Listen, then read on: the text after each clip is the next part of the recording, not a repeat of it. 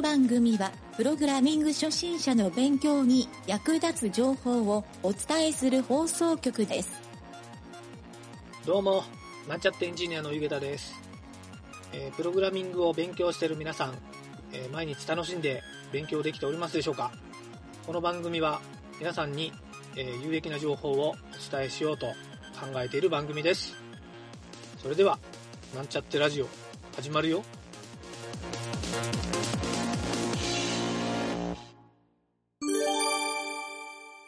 はい、どうも。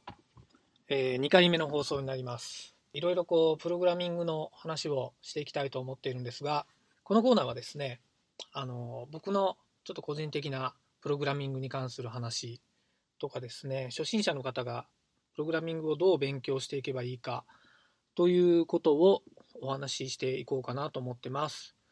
2回目の今回は、プログラミングは数学ではなく国語ですという話をしたいと思います。まあ、プログラミングはですね、あの今言った通り、英語や国語と同じ言語学習ですね。まあ、言語学習というか、まあ、言語ですね。プログラミング言語っていうように、えープログラミングはあの数学って思いがちなんですが、国語です。でですね、まあ、どういったところがそう国語なのかというと、基本的にですね、ほとんどの、まあ、初心者が扱うレベルのプログラムというのは、if 文と for 文が書ければ、えー大体のプログラムが作れてしまいます。はい。えーまあ、もちろん、その演算とかですね、結構上位プログラムが、えー、と作っていくようなシステマチックな、えーものをですね、作ろうとすると、あの、それに関する数学的な技術が必要になったりですね、まあ、ゲームのプログラミングとかするときは、三角関数の定理とかですね、まあ、いろんなこう関数を用いた値を算出するような、まあ、まさにこう数学とか物理的な要素ですね。落下速度を求めたりとか、はい、なんかあの投げ飛ばした時の、えー距離を求めたり重さを求めたりっていうことは必要なんですが、えーまあ、初心者の方でですねそういうのを気にしてプログラミングは自分は文系なんで苦手ですっていう方も多いと思うんですけど、えーあまりそういうことを考えずにですね実は、えーそういう数学的なプログラムの中でも基礎の基礎は、えー言語学習というところを、えーちょっと頭に置いてみましょう。はい、で初心者の方も聞いたことあると思うんですがフローチャートっていうプログラミングをする上で重要なあの、まあ、第一歩という、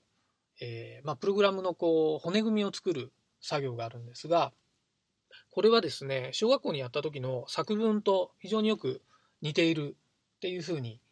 えー思ってもらうと方がいいですね。はいえーまあ、そういったですね小学校の時にやった作文っていうのはあのみんなですね、えー、と目をこうキラキラさせながら自分の将来のことを書いたり、まあ、休みの日にお父さんお母さんがやこんなことを話してくれましたみたいなことを、まあ、素直な気持ちで書いていたと思うんですけど、えーまあ、それにですねなんかプログラミングのスタート地点で近いかなというふうに僕は考えてます。はい、具体的にやってみるとですね非常にこうあのそこの感覚がつかみやすいかと思うので、えー次回ちょっとフローチャートっていうのをやろうかなと思っております。はい、なのでですねちょっと今回の結論はですね、えー初心者の人はですね上級者の方がするようなプログラミングではなく、えー簡単な短いコードをスラスラ書けるようになることから始めることの方が重要だということです。はい。これをですね、ちょっと例を挙げると、英語を覚える時の I have a pen っていう、ここですね。まあ、中学校英語で僕も I have a pen から習い始めたのを覚えてるんですが、えープログラムはこれをですね、Hello World っていうところからスタートします。はい。どの言語を覚える時でも、この Hello World って言葉を画面に表示できれば、えーまずはプログラム言語の第一歩が踏み出せたということになるので、えー皆さんまずはこのプログラムを数学ではなく言語国語っていうことでハローワールドっていう共通の合言葉を、えー画面に表示させるっていうところからスタートしましょうというお話です。はい、今回は以上です。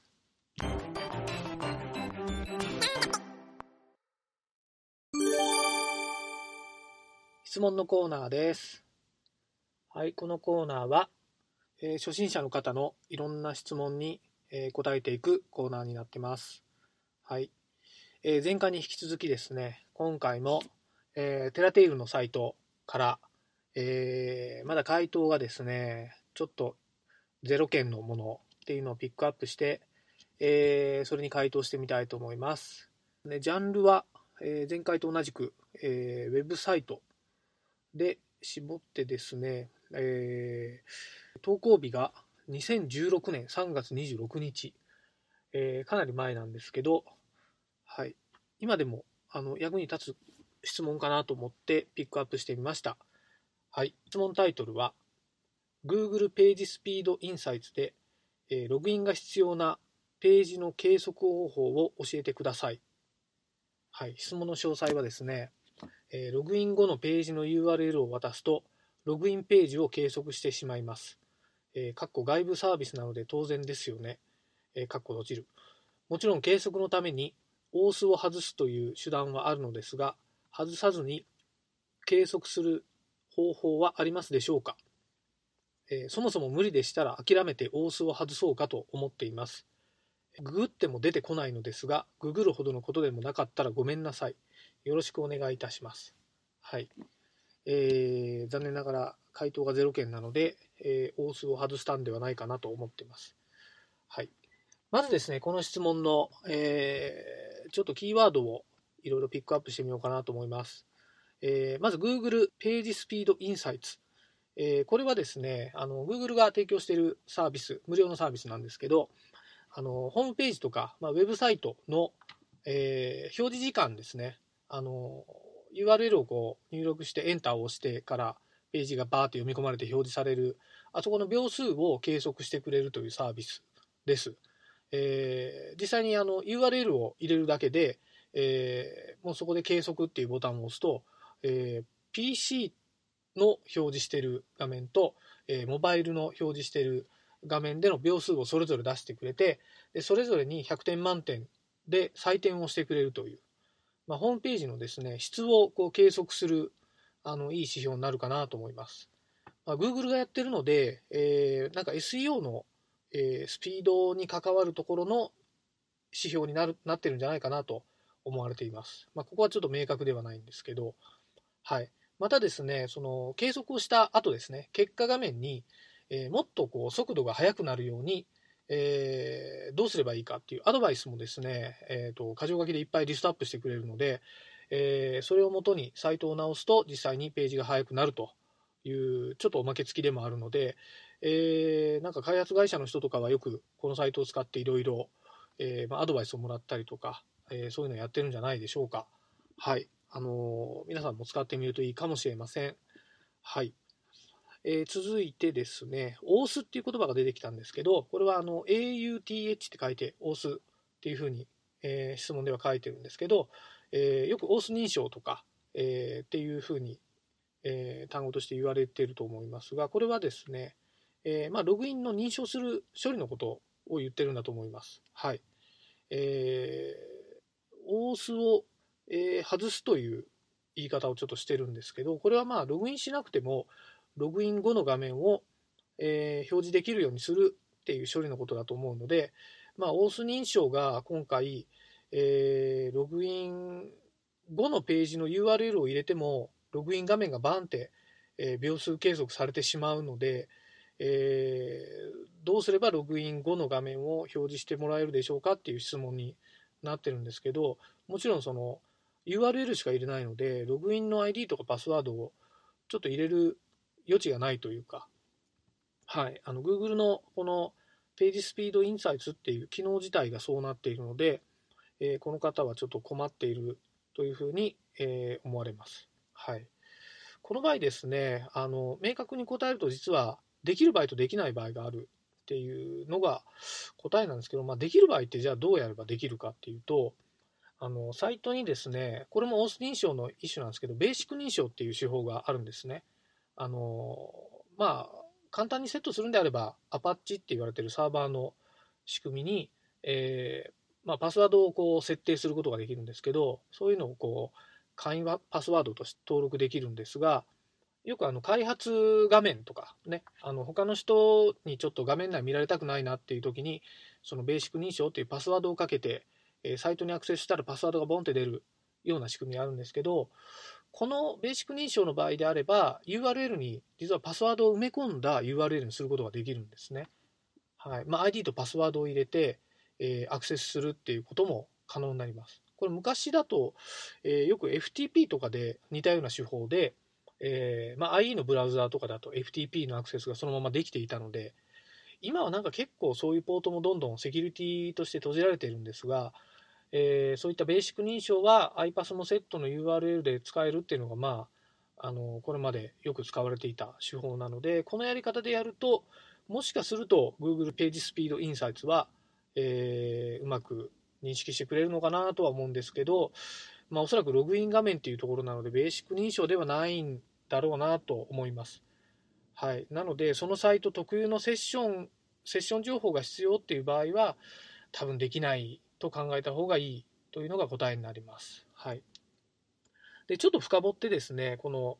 Google ページスピードインサイツっていう、えのがなんでこういう機能に対応してないか、もちろんログインページででも計測できた方がいいんじゃないかなって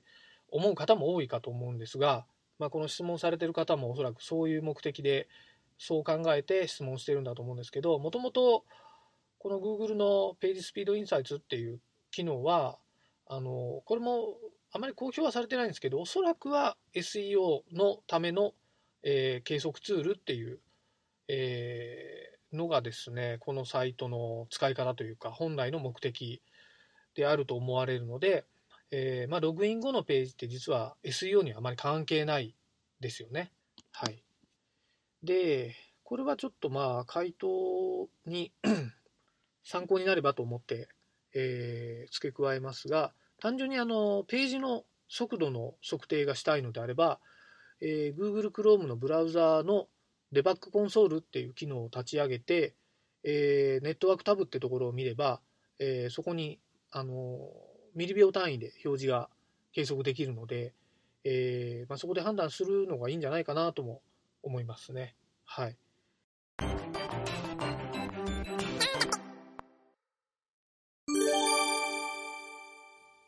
さあ、最後のコーナーは、えー、トライアルのコーナーです。えー、友人の南條君が、えー、前回、えー、いろいろ目標をですね、立てて、えー、今回からいろいろ環境構築を始めるという内容になります。はい、えー、どこまで進んだのか聞いてみましょう。第2回目の今回は、えー、先週からの流れで、えーと、まずはこうウェブシステムを作る第一段階の環境構築をするという作業ですね。はい。で、環境構築をする、ちょっと詳細を南條君に説明してもらいましょうか。はい。はい。えっ、ー、と、これ、えー、私が持ってる、まあ、今、えー、端末機器としては、MacBook を持ってるんですけども、MacBook、はい。その MacBook の中に、えー、ウェブサーバー、というのを立ち上げていくというのをまず第一段階。はいまあ、ローカル、はい、いわゆるローカル環境で、まあ、言ったテスト環境として、はいはいはい、MacBook の中にウェブサーバーを立ち上げていくというのをまずしたいしていきたいと思ってます。ローカル環境を構築して、構築する、えーと、そうですね。でそこで、えーと、開発を、まあ、プログラミングを行える環境を作ると環境を作る。はい。なるほど。じゃあ、とりあえず、ちょっと具体的な内容というか、どういう環境になるかっていうのを、もうちょっと深掘りして聞いてみましょうか。はい。えーと、先ほど言った Mac、私が所有している MacBook なんですけれども、えーと、端末の、えーまあ、OS としては MacOS カタリーナバージョン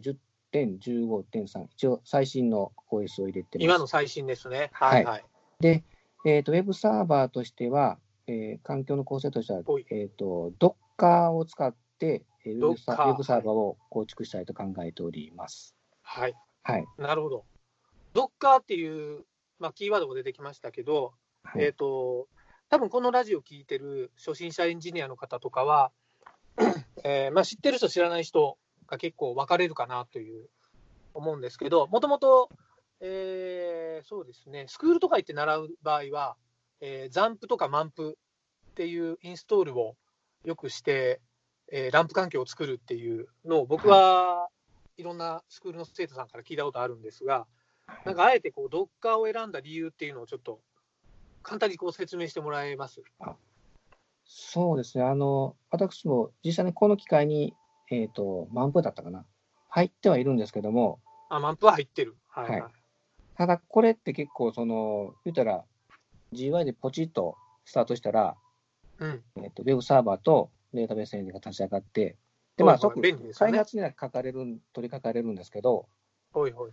私、自分としてはもう少しその、あの、ウェブサーバーはどういうふうにこう自分の手で、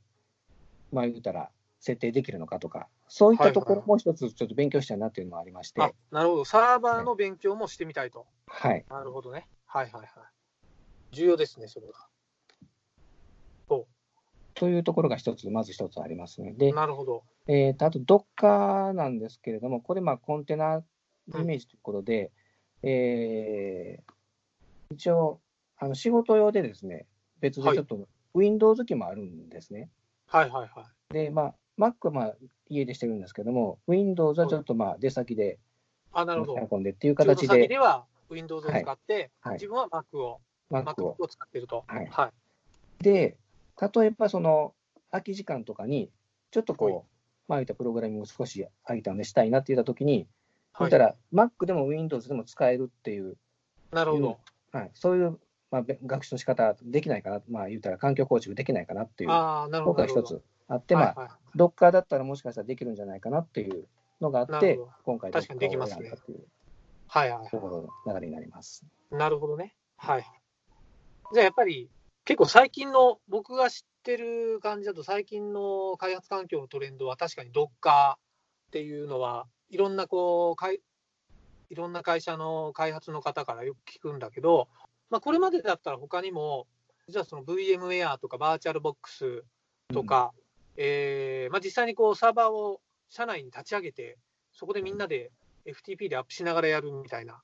えーまあ、いろんなか形の環境構築、開発環境の構築があると思うんだけど、まあ、今回はそれを Docker でいきますという感じですね。はい、はいなるほど。確かに、僕もあのー個人的には Docker をよく使っているので、えーおすすめな環境ではありますね。えーともし苦手な方がいるのであれば、えーちょっと今回のこの南條君の放送を聞いてみて、いろいろ Docker に興味を持って調べてみると、えー一つちょっとそういったスキルが上がるんじゃないかなと思います。はい。はい。じゃあとりあえずじゃあ Docker を、えー、Docker のインストールかな？あのーちょっと今回は時間がないんで、えー、と次回じゃあ Docker のインストールから入りますか。はい。はい。じゃあちょっとそこを次回まで、えーあ次回じゃあまたその説明を聞きますので、よろしくお願いします。よろしくお願いします。お疲れ様です。お疲れ様です。